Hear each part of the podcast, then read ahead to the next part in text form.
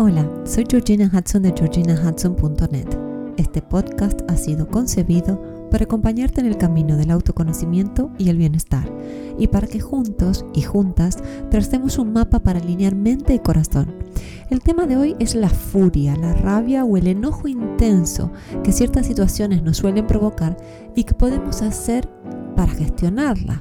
Para más información sobre lo que hago y sobre mí, te invito a visitar mi página web en georginahudson.net o mi cuenta de Instagram, georginahudson.coach. Hola, hola, hola, ¿qué tal? ¿Cómo estás hoy? El tema de esta semana lo han sugerido dos suscriptores. Sin revelar su nombre a pedido de él, nos dice, me tomo las cosas muy personales cuando discuto con mi pareja. ¿Qué puedo hacer?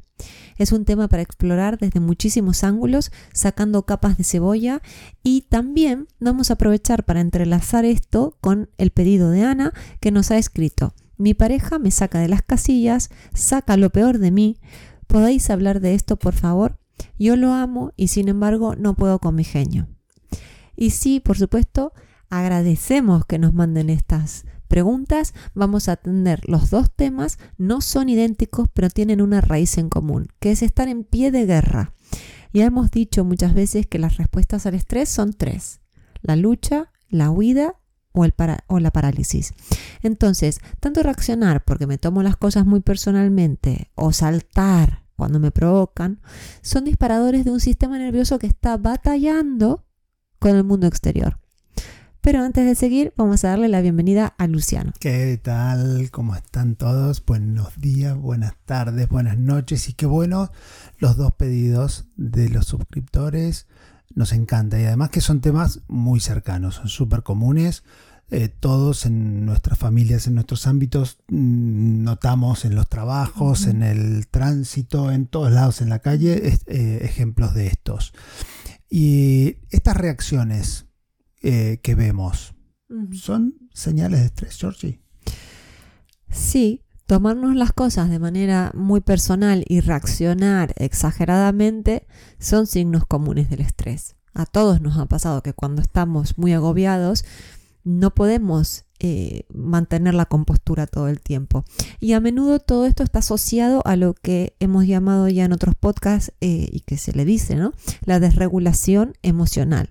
El estrés puede afectar nuestro bienestar emocional, nuestra resiliencia, haciéndonos más propensos, ¿no? A percibir situaciones, eventos neutrales o menores como ataques personales y también a responder con una reacción emocional exagerada como nos compartían los suscriptores.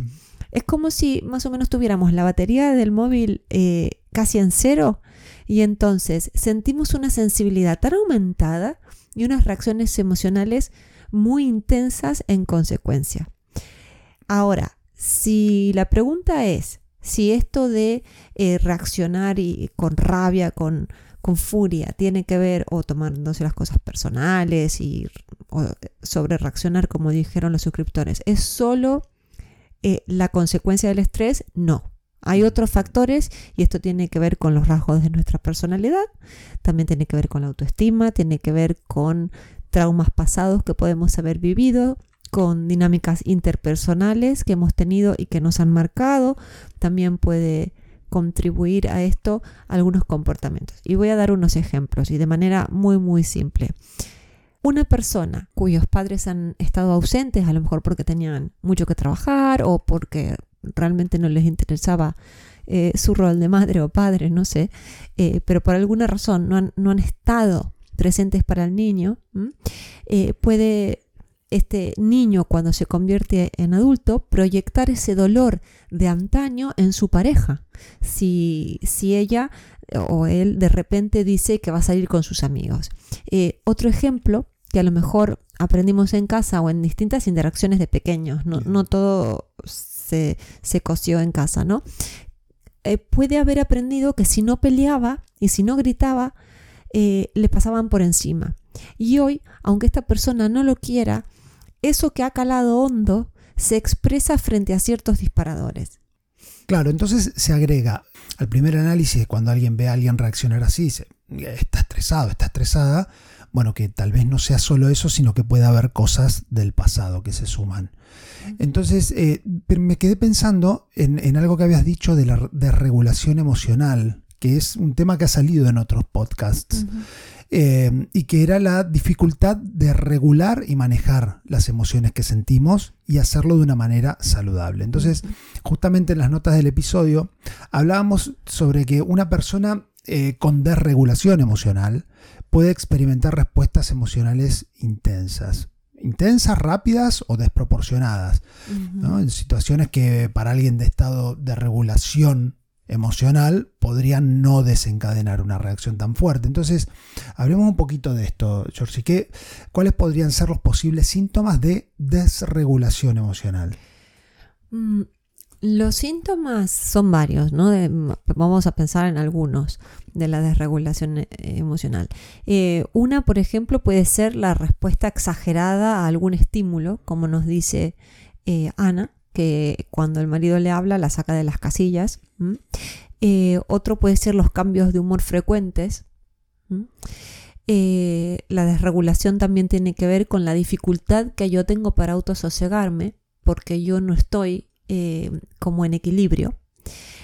cuando el sistema nervioso está desregulado, somos propensos a la impulsividad, a tener reacciones en caliente, como decía Ana, y también tenemos eh, más dificultad para tolerar la frustración. Es como si estuviéramos viendo la, vida con unas gafas, em, no sé, como deformes. Entonces, retomando lo que nos comentaban nuestros suscriptores, las heridas del pasado pueden ser activadas por una situación actual, lo que puede llevar a una persona a tomarse las cosas personalmente, por ejemplo. Imagínate que los traumas de nuestro pasado pueden sensibilizarnos, haciéndonos más propensos a interpretar lo que nos pasa, lo que nos acontece en el presente a través del prisma de nuestro dolor histórico. Es complejo. como que pone toda flor de piel, ¿no? exacto, Cosas que de otra manera pasarían desapercibidas. ¿Y, cómo podríamos aplicar esto al, caso de Ana, a nuestros dos suscriptores?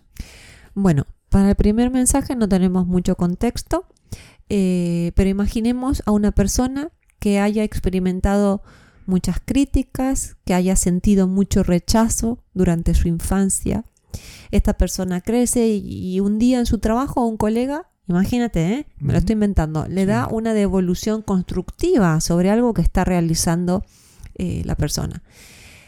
Sin embargo, el dolor no sanado del pasado de, nuestro suscriptor o de, de, esta persona que estamos imaginando, activa una reacción a la defensiva porque interpreta que este feedback, esta devolución que le está dando el compañero de trabajo es una forma de rechazo. Y lo peor es que luego de tomarse esto muy personal y de reaccionar a la defensiva, puede encima creerse que a lo mejor lo que le dijo el compañero y que él interpretó que era tú no sirves, esto está mal hecho, puede llevarlo a cuestionarse cuánto vale. Y en realidad la intención original del colega no era criticar, la, realidad es que quería ayudar. ese mismo colega con ese mismo input en otra persona va a obtener una respuesta diferente. Exacto, exacto. Entonces, la reacción exagerada puede estar relacionada a esto mismo. En ambos casos las personas se sienten amenazadas, no se sienten a salvo. Todo esto es inconsciente desde ya. Entonces, luchan para evitar ponerse en contacto con la vulnerabilidad que no es más que la consecuencia de lo que ha generado esa reacción. Entonces, lo que hay detrás de la reacción es la vulnerabilidad.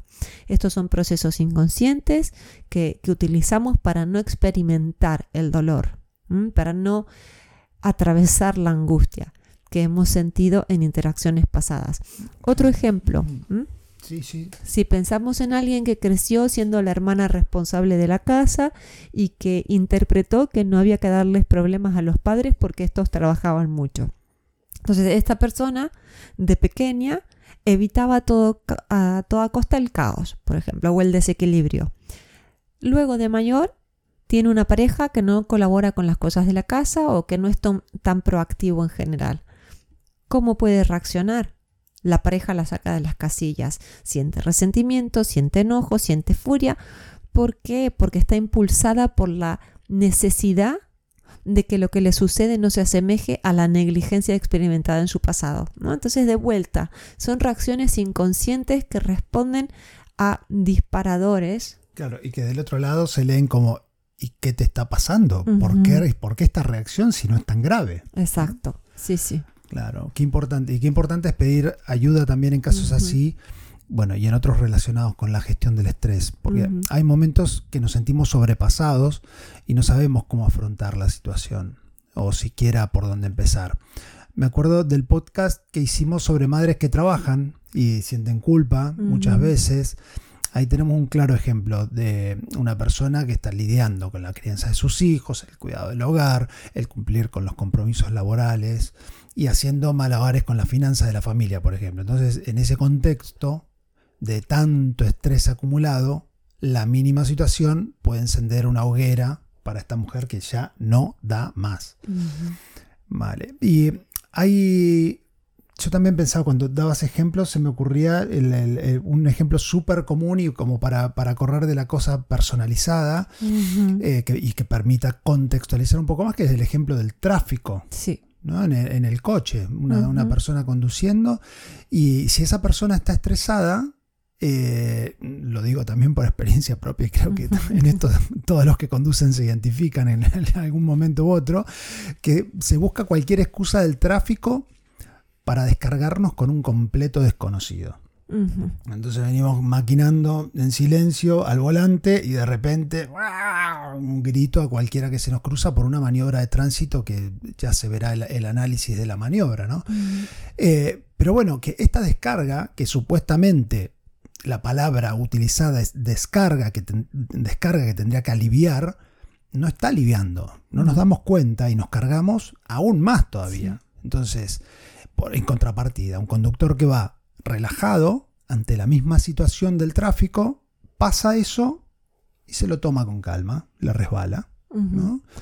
Entonces, eh, hay otros tipos de tráfico. O sea, usé esto como, como intro porque iba pensando, digo, que hay otros tipos de tráfico. Por ejemplo, en el ámbito laboral hay un tráfico que en lugar de coches son deadlines, son, eh, bueno, eh, Fechas de documentos para entregar y este, exigencias, compromisos.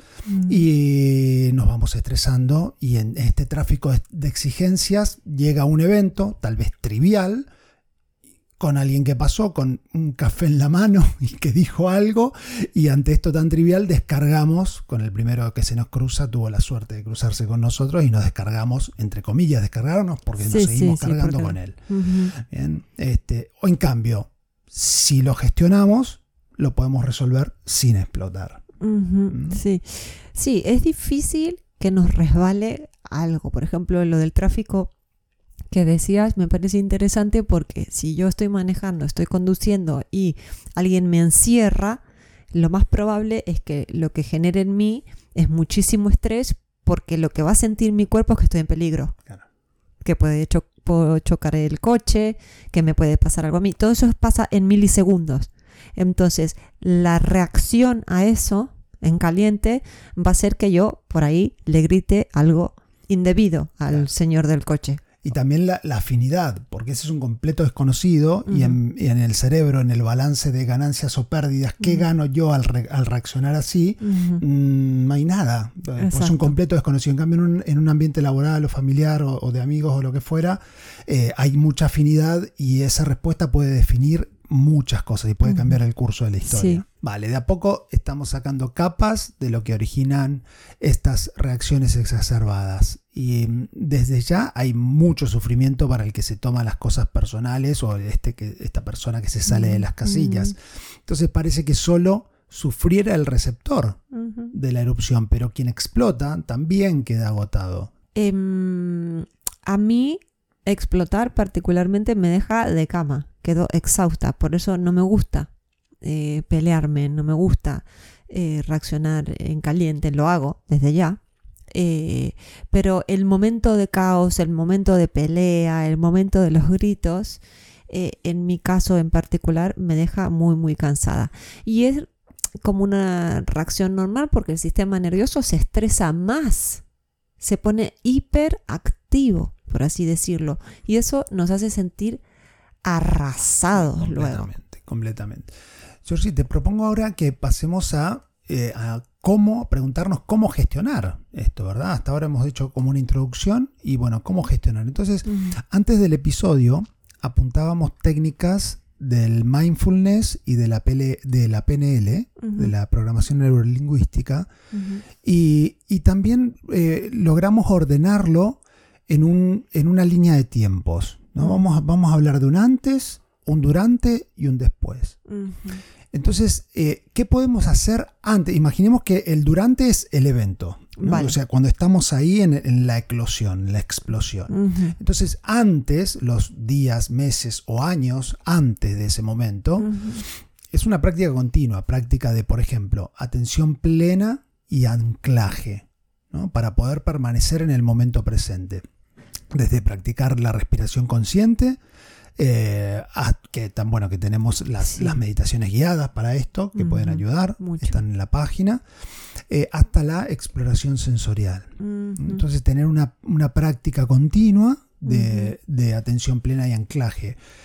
También para la exploración sensorial que, que mencionábamos, observar cinco cosas que puedas ver, cuatro cosas que puedas tocar, tres cosas que puedas escuchar, dos cosas que puedas oler y una cosa que puedas saborear. Es un buen ejercicio. Otra, otra práctica es la caminata consciente. Caminar sintiendo el contacto de los pies con el suelo y observando el entorno con atención plena. Y otra más puede ser la autocompasión. ¿Mm? O sea, normalizar diferentes reacciones en, en momentos de estrés y comprender que eso no disminuye tu valía como persona. Entonces, de, de esta práctica, eh, como tanto nos has contado, Georgie, eh, y lo, lo hacemos en casa, nos ayuda a acceder a un estado de calma y centramiento desde el cual podemos responder a las situaciones que se vuelvan a presentar de manera más intencional. Entonces, no es que hay- haya que, nuevamente, esto es en la previa. Esto, es una, esto tenemos que hacerlo, incorporarlo a nuestras vidas. Y de repente va a ocurrir un evento Sí, sí. y vamos a estar mejores preparados, mejores armados para gestionar ese evento.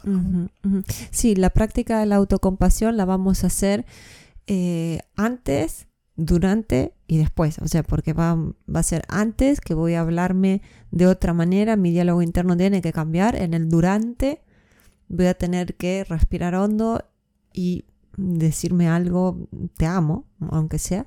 Y después voy a tener que hacer eh, todos los pasos de la autocompasión que hemos compartido también en otro podcast. ¿Mm? Vale. ¿Y algo más? Sí, pasemos al, momento álgido de la cuestión, donde uno tiene este impulso, siente que le viene desde adentro como un volcán, este, la Sí. intención de, de reventar. Y entonces ahí es clave la pausa. Sí.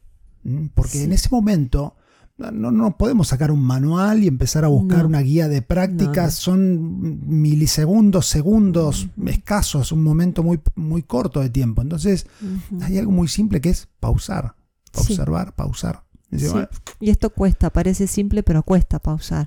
sé, pero ya es un éxito. Sí, sí, Solo sí, si sí. simplemente pausar es Si un uno éxito. pausa cinco segundos. y evitar una reacción. Y evitar una reacción en caliente. Entonces, la pausa corta este, la pausa esta corta la reacción, la corta, porque de esa reacción muchas veces luego nos arrepentimos. Sí. Bien, no estamos hablando de reacciones de, de vida o muerte, o sea, no, no, no estamos Sí. hablando de... No, no, no, estamos claro, hablando ahí de- hay que reaccionar sin pensar, exacto. De, sí, de sí. cuestiones interpersonales. Entonces, a partir de la pausa, lo que sigue depende de cada situación.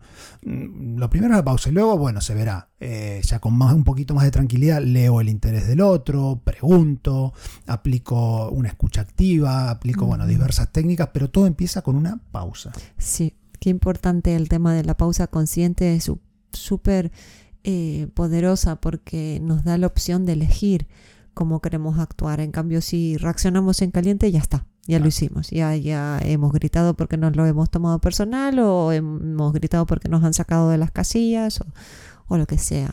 Por eso es tan importante trabajar con un coach, con un terapeuta, con un profesional que nos pueda ayudar a separar las heridas del pasado eh, que, de las cuales por ahí ni siquiera somos conscientes, o tal vez seamos vagamente conscientes. y después o sea, ya pasó, ya pasó eso, voy caminando, voy camino a mi casa, estoy en la cena, estoy en algún momento me pongo a pensar sobre lo que ocurrió. Sí, normalmente después de, una reacción en caliente, ¿qué quieres decir? De una reacción en caliente o que no, o que la pude gestionar de otra manera, pero digo, ocurrió un evento y me pongo a, reflexionar sobre lo, sobre lo que ocurrió. Vale.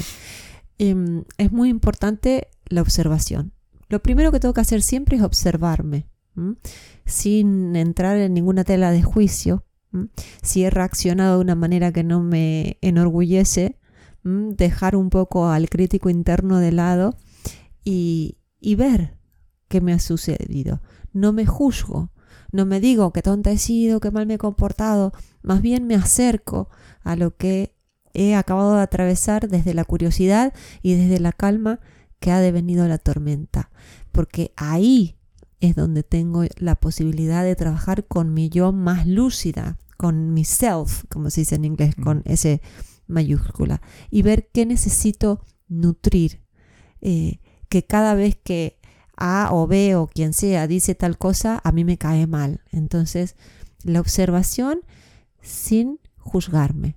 Mira, Georgie, es un tema súper interesante, me parece clave clave para el desarrollo personal constante, eh, para la evolución, la evolución y el crecimiento eh, para que estas situaciones de estrés las podamos gestionar de una manera más equilibrada cuando suceden. Y a ver, en el largo plazo esto también, va, si esto fuese generalizado, eh, va a tener un impacto en la sociedad. O sea, comienza desde, desde uno, pero esto llevado a gran escala es beneficioso para todos. ¿Vamos llegando al final? Sí, vamos ¿Eh? llegando al final. Esperamos que este podcast haya respondido a las preguntas de nuestros suscriptores y de todos los seguidores que se hayan sentido identificados.